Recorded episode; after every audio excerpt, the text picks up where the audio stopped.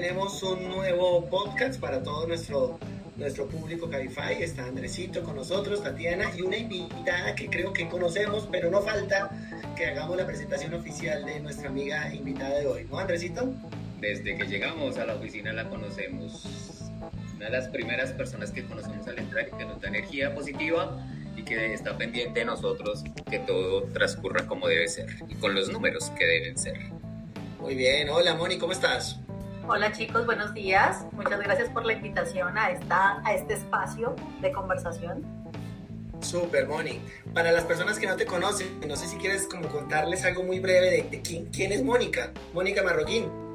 Vale, entonces Mónica Marroquín es la líder del grupo de Contact Center de Transnacional en Cabify. Es la persona a la cual se le encargó la labor hace tres años de crear un grupo interdisciplinario que fuera capaz de atender todos los mercados en los cuales Cabify tenía servicio y daba, pues, digamos que ofrecía sus servicios. Adicional, teniendo eh, la certeza de hacerlo de la mejor forma posible, de cubrir las necesidades de todos los mercados y hacerlo de forma estratégica y además también de forma económica porque como saben todos, Colombia es el nicho de los contact centers, por lo tanto era un gran reto ser mejores que cualquier BPO, dar mejor calidad y ser súper efectivos y económicos en el momento de operar. Casi nada, ¿no? Una responsabilidad chiquitica. Casi nada. Bueno, pero arrancó entonces estos eh, nuevos viajes o cruzadas por todas nuestras, nuestras operaciones y los primeros tenemos entendido que fue Ecuador y Perú. Esos son los primeros y arrancamos y cuándo es la fecha estimada de cierre de todas esas visitas. ¿Y cómo te fue, no? Vale, entonces, eh, inicialmente cuando montamos TN hace tres años, los mercados vinieron aquí a Colombia, a Bogotá, y nos ayudaron a montar la operación. Desafortunadamente por la pandemia no habíamos podido seguir haciendo estas visitas y teníamos que retomarlas y por eso empezamos en este primer semestre a hacer visitas cruzadas. ¿Qué significa eso?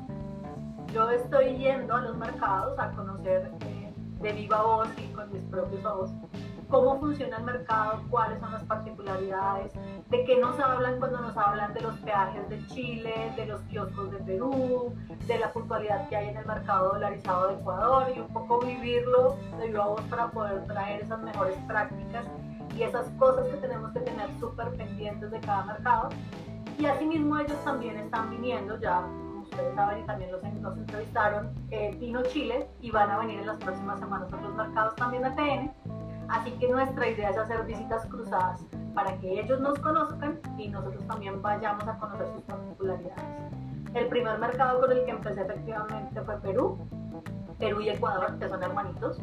Estuve una semana en Perú y una semana en Ecuador, conociendo todo el equipo de trabajo, verificando con el equipo de COPS, que es nuestro equipo partner directo, cómo funciona realmente el servicio allí. La verdad fue una experiencia increíble. Nunca un vehículo me dejó parada, nunca cogió para el otro lado, nunca me cancelaron. O sea, tenemos un reto gigantesco de mejora.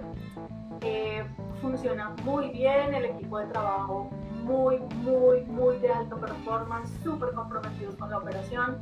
Allí hay un proceso adicional que no hay en muchos mercados, pero que en este momento el líder de offline lo está montando, que es la Chala, y es que allí también hay activación offline o en kioscos y en oficinas. Entonces tuve la posibilidad de ir a ver a esos chicos en la calle ganándose la papa con, con, el tema de conseguir conductores a diario, lo que cuesta conseguir y activar un conductor para que luego aquí le demos una mala respuesta por un pago y lo perdamos, de verdad que duele en el alma. Eh, y también estuve revisando como todo el proceso con todo el resto del equipo de Perú y de Ecuador a nivel de vender nuestros servicios a Perú de sentarme con el country manager Carlos, de sentarme con la gente de finanzas, con la gente de growth y contarles un poco todo lo que desde TN somos capaces de hacer y que les podemos ayudar con sus campañas, con sus estrategias, con todo lo que podemos ser como soporte para la operación y para cumplir. Ok. ¿Tuviste espacios para salir, para volarte unas escapaditas o no? Playa, la playa, almuerzos, almuerzos a la playa. Tocaba aprovechar y parte de la experiencia era poder tomar Cabify. en zonas de alta demanda, en zonas de expansión, en horas pico, para ver cómo funcionaba.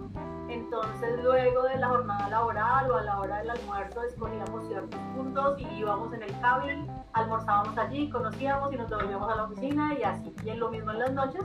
Y la verdad fue súper agradable ver cómo todos, eh, por lo menos los latinos, somos muy queridos y muy eh, abrigadores e intentamos que las visitantes se sientan bien. Y la verdad, tanto en Perú como en Ecuador, me atendieron súper bien y me ayudaron un montón a ubicarme, porque la más perdida del mundo, entonces, si es el norte, el sur, donde queda, para arriba, para abajo, y la verdad me ayudaron un montón, fueron muy bonitos. Genial esa, esa, interacción y acabas de hablar algo que, que es uno de nuestros OKRs y es la manera como le hablamos y tratamos con personas, ¿no? Ya tuvimos la experiencia de cómo hablamos los chilenos ahora cómo hablamos los, los peruanos y los ecuatorianos, ¿no? Muy diferente, ¿no? Muy, muy queridos. Eh, la verdad somos muy similares, creo que es más similares que con los chilenos, los peruanos son muy parecidos a los colombianos y lo mismo pasa también con los ecuatorianos. Los ecuatorianos son un poco más secos, más secos, pero igual también son muy amables. Eh, los peruanos son más parecidos a nosotros en la forma de ser, en preocuparse por la visita, en estar súper pendiente de cómo estás, de te llevo, te traigo. Eh, la comida es súper diferente, llegué con gastritis, o sea, una deliciosa gastritis, porque comí muchísimo, porque la comida tiene picante, porque la condimentan un poco más que nosotros, pero deliciosa, o sea, no podía decir que no. Llegué a hacer dieta y a cuidar mi gastritis, pero muy, muy rico todo. ¿Vale la pena? Sí, claro que sí. No, es que esos viajes toca aprovecharlos al máximo. Total, ¿y traguitos particulares de cada país pudiste probar algo o no? Eh, sí, sí, claro, pero por supuesto, o sea, es parte del plan país. Entonces, em, me tomé unos vinos calientes deliciosos en Ecuador, en Quito. Eh, tomé pisco y tomé margarita con corona en la playa de Lima, en Costa Verde, una cosa deliciosa también. Eh, y claramente sí, el pisco es una cosa deliciosa que también había que probar y me traje un par de botellas para que luego nos demos un comité extendido. Súper, genial.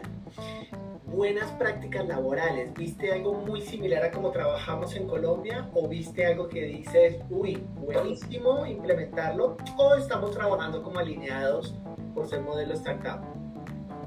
Trabajamos muy alineados, tenemos más o menos las mismas actividades, tenemos más o menos como la misma forma de desarrollar los equipos. Eh, sí me llama la atención un poco y es que los colombianos somos muy madrugadores. En ningún lugar está abierta la oficina a las 7, ni la gente está desde las 6 de la mañana trabajando, ni llegan a las 8 al punto. Claramente trabajan un poco más en la tarde, pero es que nosotros trabajamos mucho en la mañana y mucho en la tarde, entonces trabajamos muchas horas. Pero de resto creo que la verdad las dinámicas son muy similares, el tema de tener una oficina abierta, que vas cuando quieres, que tienes que trabajar de tu casa haciendo el staff no hay problema, o que te programan la cantidad de idas a la oficina de acuerdo a la capacidad de la office. Em, oficinas muy bonitas, espacios muy agradables, eh, café, eh, buena compañía, uno que otro chocolate que me encontré por ahí que también lo comí. Eh, no, muy chévere. Genial, genial. Y frente a estas visitas, ¿de pronto hay alguna recomendación a la hora que alguno de nosotros visite o nos lleguen personas? Es decir, ¿nos hemos llevado alguna como recomendación especial? La gente tiene un muy buen concepto de nosotros los colombianos y sobre todo del Cabify. Entonces la verdad es que un poco la referencia es cuando hemos ido a Colombia la hemos pasado súper rico, la gente ha sido súper amable, nos ha atendido súper bien. Yo creo que al final no es una recomendación, sino es nuestra naturaleza. Y un poco lo que sí eh, le voy a pedir a todo el equipo y que también lo voy a hablar hoy en el COMS que precisamente tenemos en la tarde, es que a partir de estas visitas lo importante es aprovechar esos espacios o sea, tenemos miles de kilómetros de diferencia y tener esa persona con la que has hablado por Slack durante seis meses frente a frente es una ventaja increíble para ponerle cara a ese nombre, para hablar con ella, para entender las diferencias, para opinar, para levantar las opciones de mejora que ves desde tu gestión. O sea, es súper importante para ellos que nosotros, siendo la cara al cliente, les demos un feedback de lo que vemos que pueden mejorar en su mercado Entonces, realmente ellos ven a través de nuestros ojos sus clientes, porque ya no tienen un contact center en su país, somos nosotros. Así que es súper importante darles ese feedback de en qué debemos mejorar o qué oportunidades tenemos o cómo podemos eh, subir esos indicadores que están bajitos dentro de la operación de lo que vemos en el día a día, porque al final nosotros somos los expertos, somos los que todos los días nos encontramos con los clientes. Buenísimo. O sea, traes muchas solicitudes, muchas tareas para ejecutar y, y accionar ya. Sí, siempre habrá opciones de mejora, siempre habrá cosas que implementar, siempre habrá feedbacks que debes recibir con humildad y entender que siempre hay una opción de mejora dentro de tu equipo, dentro de ti como persona y como empleado. Así que sí, tenemos que estar abiertos a, recibir ese feedback porque eso es lo que nos hace crecer y ser mejores todos los días. Compañeros, sí, entonces nos toca eh, dar por finalizado nuestro hermoso podcast para ir a hacer las gestiones que nos traen para subir los números. Hay una lista como de 35 puntos que revisar. de 35, entonces era la 36 era el podcast, entonces yo creo que, no sé Andrés, si tienes algo más que, que decir. De, pronto pedirle a Moni si nos da un spoiler, si se puede, de próximas visitas, si hay spoiler o no, o un spoiler en general para las personas que vayan a escucharnos ahora. Claro que sí. Última semana de abril llega a España a visitar PR. Y el siguiente mes, todas las, todas las semanas tenemos visitas.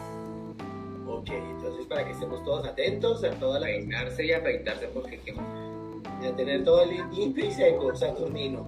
Todos bonitos y gorditos, por favor, para la foto. Desde luego. Pues Moni, muchísimas gracias por este espacio, gracias por comentarnos las cosas que están sucediendo, las acciones y las conclusiones que vamos a ver en cada una de tus reuniones y pues estar de pronto pendientes y podemos robarte otros espacios más para que les contemos a la gente a través de estos canales eh, cómo va la compañía. Claro que sí, cuando quieran aquí estoy y muchísimas gracias a ustedes por darme este espacio para poder conversar con ustedes. El día a día a veces nos nos come y no nos permite conversar y eso es súper importante. Bueno, muchas gracias y si, un monólogo por ahí en un aeropuerto, alguna historia que nos cuentes, nos la envías y la subimos para que todos estén pendientes también, monólogos también se valen. Vale, tengo muchos, tengo muchos porque, por ejemplo, para pasar de Lima a Quito me tocó ir hasta Panamá, estuve mucho tiempo sola. Así que les trataré. Bueno, listo.